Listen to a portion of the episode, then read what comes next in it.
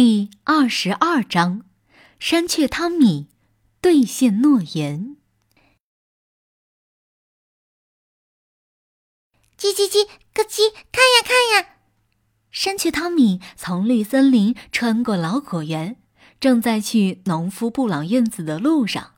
它一边飞一边叫着，它的声音本来就很甜美，在这样一个明亮、干燥、寒冷的早上。他的声音听起来更加动听。周围还有其他的声音，但是那些声音既不甜美，也不快乐。有松鸦萨米的声音，他的声音听起来暴躁不满；还有乌鸦布兰奇的声音，他的声音听起来刺耳不悦。此外，还有红松鼠查特若的声音。他和往常一样尖叫着，那声音听起来也让人感觉不舒服。因此，在那个寒冷的冬天早晨，只要人们听到山雀汤米甜美的声音，他们就会情不自禁地微笑。是的，人们会微笑，甚至连松鸦萨米和乌鸦布兰奇也会情不自禁地笑起来。当汤米来到农夫布朗院子外的旧石墙时，他很快就发现了躲在旧石墙后的彼得兔、松鼠杰克和红松鼠查特若。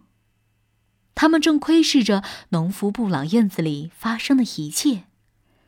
从老果园往后看，汤米还发现了一个蓝蓝的小东西正慢慢的穿梭在树木之间，那是松鸦萨米。再远一些的地方，一个小黑点正站在高大的松树顶上。不用说，我们也知道那是乌鸦布兰奇。他不敢靠得太近。汤米抑制不住内心的快乐，他知道那意味着什么。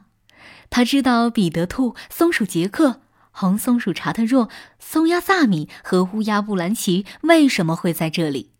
他们是过来看他是不是像查特若说的那样，敢从农夫布朗儿子的手里吃东西。很显然。他们不相信他能做到，他满心欢喜，飞过生长在农夫布朗家附近的枫树，然后农夫布朗的房门打开了，农夫布朗的儿子走了出来，他抬头看着山雀汤米，眼神是那样温柔，他撅起嘴唇，然后从嘴里传出轻柔甜美的口哨声，那声音听起来就像菲比。彼得兔掐了一下自己，确保自己不是在做梦，因为那是山雀汤米最爱的音符。要不是亲眼看到农夫布朗的儿子，彼得兔还以为是汤米自己唱出来的呢。菲比，农夫布朗的儿子又吹了一声口哨。菲比，山雀汤米答道。这样一来，其他人很难分辨出到底谁的声音更轻柔、更甜美。菲比，农夫布朗的儿子一边吹口哨，一边伸出了手，手里有一个打开的山核桃。叽叽叽，咯叽，看呀看呀！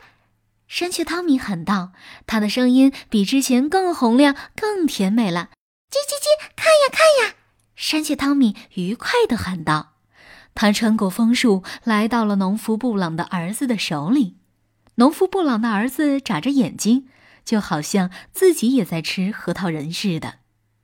彼得兔看了看松鼠杰克，杰克看了看查特若，三个小家伙都很震惊，他们就像无法相信自己的眼睛似的。然后，他们又朝着农夫布朗的儿子看过去。这时，山雀汤米正坐在他的头顶上。叽叽叽，咯叽，看呀看呀！山雀汤米喊道。此时，他的声音更甜美了，因为他兑现了自己的诺言。